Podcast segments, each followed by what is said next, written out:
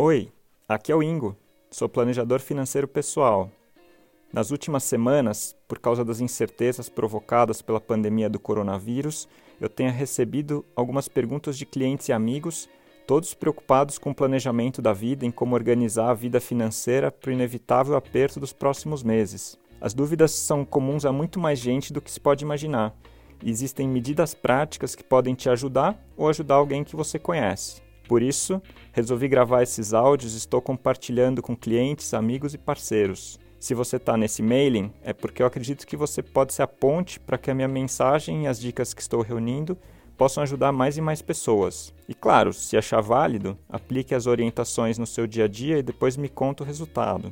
Nesse primeiro papo, quero falar sobre aluguel, pagar ou renegociar. Algumas pessoas já estão sentindo os efeitos da crise tiveram a renda reduzida por causa das paralisações na economia. Nesse momento, a palavra de ordem é reduzir gastos. O aluguel, sem dúvida, é uma daquelas pedras grandes que pesam mais no orçamento, e por isso, em um momento crítico, tentar reduzir o valor em uma conversa com o proprietário do imóvel pode ser uma boa saída. Lembre-se de que pesa a seu favor na hora da negociação o fato de que, se você tiver que deixar o imóvel por não conseguir pagar o aluguel cheio, o proprietário, além de deixar de receber o seu dinheiro, ainda vai arcar com os custos do imóvel vazio. É nesse momento que você pode propor um ganha-ganha a tentativa de reduzir ainda que por um período curto, o valor do aluguel para que você tenha condições de pagar e ele não fique sem receber. Antes de acionar o proprietário do imóvel, é importante que você já tenha feito as suas contas e encontrado um valor que caiba no seu bolso. Outro ponto que pode te ajudar na negociação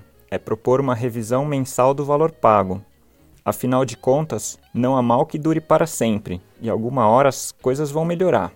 Sinalize ao locador do imóvel a sua intenção de normalizar o aluguel o quanto antes. Uma dica: se você deu, em geral, três aluguéis adiantados como garantia no ato da locação, pode propor de usar esse dinheiro para ganhar um fôlego, até ajeitar as coisas e depois repor o valor utilizado aos poucos. E para finalizar, é muito importante que você não deixe simplesmente de pagar o aluguel, pois isso pode te deixar numa situação delicada. Faça as contas e procure o locador para uma conversa.